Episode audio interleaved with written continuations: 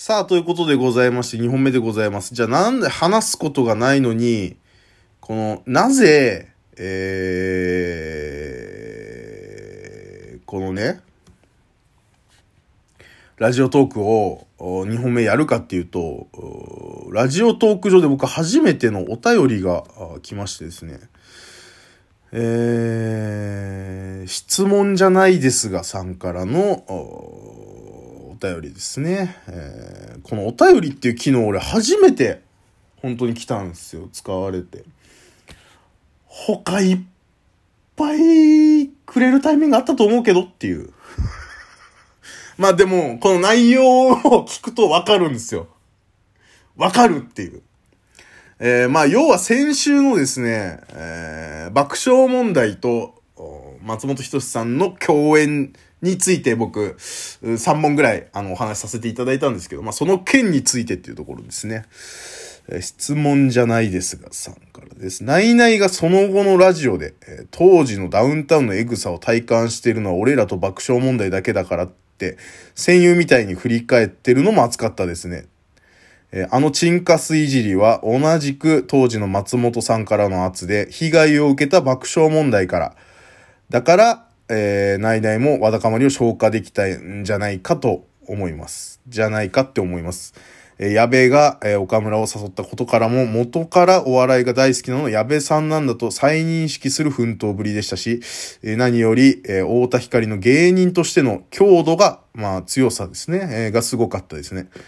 えー、水道橋博士がお笑いはボケ同士が共演すると、どっちがライオンかはっきりするっていう、話してましたが、えよくわかりましたね。松本さんのステマかぶせボケは、え彼なりの芸人としてのマウンティングなのでは、えないかと思います。えー、いいとも最終回でも、太田さんのみんなで橋田先生を胴上げしましょう。そんなくだりあったな。で、ボケに、松本さんは、橋田と被せ、えー、木梨さんの3コン連れてくるボケにも3コンと被せて、えー、いましたから、ということでございますね。まあ、確かに、えー、そうですね。まあまあ、一個一個ちょっと、広、広げて、もうね、初めてお便り来たからね、こっちもね、一個一個丁寧に広げちゃうから。広げちゃ、まあまあそう、お便り来たからっていうのもあるんだけど、単純にこのやっぱこのお笑い好きというね、もう本当にその、うお笑いはプロレスだって僕は思うんですよ。プロレスって、僕プロレスしっかり見たことないですけど、絶対ハマるんですよ。それなんでかっていうと、プロレス好きな人ってみんな言うのは、プロレスは歴史だって言うんですよ。要は、だからこの、今回のこの誰々と、まあ、A さんと B さんがいたとして、A さんと B さんと戦い、そもそも A さんと B さんは、えー、過去にこういう因縁があって、えー、もしくはこういう関係性があって、とかね、同じ師匠のもとで育てられて、えー、途中で別れて、流派が違うってなって、みたいな、こういう、うー、いろんなことの、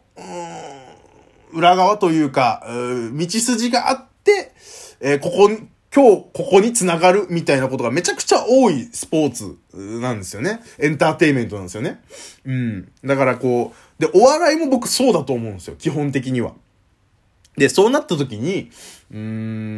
ん、僕は絶対多分プロレス見たらハマるだろうなって思ってるんですよ。で、あっさりしかちょっと見たことなくて。だもう本当お笑いはプロレスっていうのは僕の理論なんですけど。多分、いろんな人が言ってる理論ではあると思うんですけど。えー、ナイネさんそのラジ、その後のラジオで、当時のダウンタウンのエグさを体感したのは俺らと爆笑問題だけだから、戦友みたいに、みたいなことを振り返ったっていう話なんですけど、そう、あのー、先週の、オールナイトかな？うん、ナイナイのオールナイト、の中で、この 僕が喋ってるのは金曜の8時なんですけど、収録なんですよ。録音番組なので、えー、オールナイトより後に、えー、こっちはオンエア、オンエアというかね、流れてるんだけど、あの、僕が喋ってたあの時点ではオールナイトやってなかったんですよ。あれはね、木曜日か、水曜日ぐらいに撮ったんですけど。うん。だからそこに触れることできなかったんですけど、そうなんですよね。あのー、ナイナイさんがすごい結構、やっぱ、踏み込んでというか、そこの部分に、えー、かなり食って言こう突っ込んでましたけど、うん、最終的なところで、川田町フジテレビ世代っていう、えっ、ー、と、フジテレビが昔お台場じゃなくて川田町っていうところにあったんですよ。うん。で、その時代っていうのがちょうど、ゴッツがあって、ゴッツええ感じとか、えー、やるならやらねばとか、うっちゃんなんちゃんのとやるならやらねば。えー、で、めちゃもってもまだ川田町だったんですよね。で、スマスマはもうお台場だからやっぱ夢盛り、ね、夢がもりもり。まあもちろんその前の夢で会えたりとかね、こう数々の歴史を作ってきた、そのフジテレビの歴史を作ってきたのが、川田町フジテレビって言うんですけど、川田町の時代のフジテレビなんですけど。で、なんかこう、ナイナイさんがずっと、まあ岡村さんが主にね、えっ、ー、と、川田町、まあ俺たちは川田町、フジテレビ世代やからなってずっと言ってて、で、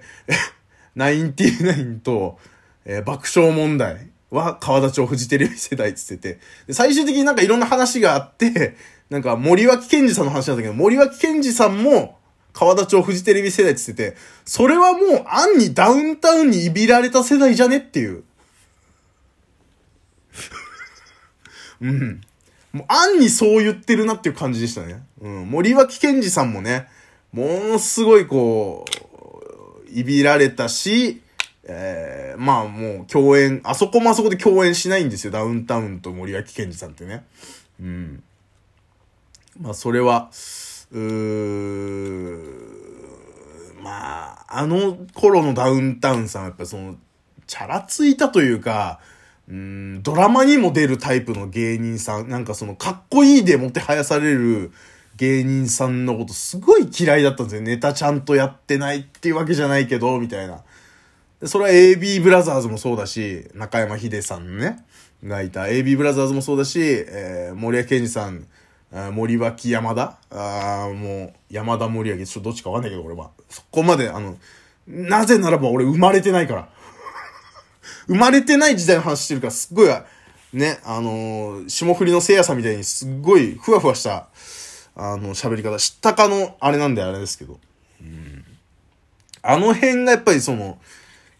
ダウンタウンに睨まれること多かったんですよね。で、その中でやっぱナインティナインと爆笑問題は、あ今日までその、ね、共演してもおかしくなかったのに、で、できなかった、数が少なかったっていう人たちなんでね。で、明確に、えー、もう名指しで言われてたりするっていうね、人たちなんで。うん。すごいね。まあ確かにその矢部さんがすごかったっていうのはもう本当に、えー、それでしかないですよ。うん。まあなんかそのラフミュージックっていうあの特番ずっと通して矢部さんがすごい松本さんに対してやっぱかなり言ってたし、で、あそこでいけるのは割と矢部さんだけだったんですよね。中井さんは松本さんと仲いいし、行くとこは行けるけど、やっぱ芸人じゃないっていうのがワンポイントあるんですよね。うん。だし、うーん、岡村さんはもう松本さんに行けるっていう雰囲気じゃないんですよ。それは、オールナイトでも言ってたけど、うん、そういう感じ、俺らはそういう感じじゃないって。でも、唯一矢部さんはその、岡村さんと同じ状況にいたはずだけど、がっつりいじってこう、言ってた。まあ岡村さんも言ってたんだよ。言ってたけど、すごい目立ったのはやっぱり矢部さんがすげえなっていうところでしたね。うん。で、やっぱその、ナイナイのね、そのコンビ結成ってね、あのー、なんだっけ？夕焼けにゃんにゃんだっけ？ね。あの、矢部さんが岡村、岡村さん、夕焼けにゃんにゃん見てますか？っていう、あれから始まってるっていうね、そのサッカー部時代に、えー、ね、高校時代の。で、やっぱ、NSC 行きましょうってなったのも矢部さんからだしっていう、うことがあるんで、うん、矢部さんが誘ったっていうね。で、やっぱ矢部さんからっていうことは、すごい多かったとは思うんですよね、最初の頃。で、いつからかやっぱその、ナインティナイン引っ張っていくのは岡村さんになってったっていうのは、そもそも矢部さんがボケで岡村さんツッコミっていう方向だったんですよ。それはもうその飛ぶ薬のコントで、66っていう、ナイナイが逆だった時代のこのコントがあって、ね、になるぐらい、君ら逆やなって、えー、NSC の先生に言われるんですけど、あの頃、に関しては多分もう矢部さんがずっと引っ張ってたと思うんですよね。うん。で、やっぱそこが、パワーバランス変わって、えー、みんなの知ってるナインティナインになって、で、去年の、岡村さんがね、あの不用意な発言で叩かれてっていう、あそこからまたちょっとこうバランス変わってっていう、今ものすごいいい感じだと思うんですよね。うん、本当に。ナインティナインめちゃめちゃいい感じっすよ。ぜひ本当にね、ナイナイは今追いかけるべき存在だと思いますね。うん。でもちろんそれぞれのこの戦い、それぞれのお笑いで戦うっていうのもね、すごかったし、かぶせもすごかったし、みたいな。うん。本当にだから、あの短い時間で、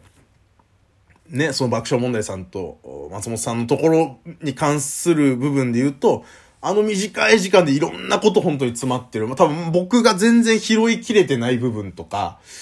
うーもうまだまだあるし、で、ラフミュージックって番組全体でももう本当うん、ね、うっちゃんが出てきたとこ、内村さんが出てきたところとか、あの辺ももっと拾うとこいっぱいあるんですけど、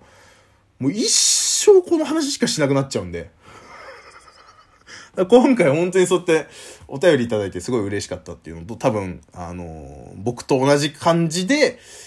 テンション上がって見てた人っていう、なんかその温度伝わってきたんで、あ、なんかこう、ね、嬉しいなっていう気持ちと、やっぱあの頃の、もうほんと中学生の時の僕に戻ったっていうところがあるんですね、あの時間ね、すごく。で、多分この人も同じように自分のお笑いが好きだったあの頃に戻ったんじゃないかなっていう感じがすごくしましたね。まあそんな感じです。ありがとうございました、本当にね。えー、これからもよろしくお願いいたします。さよなら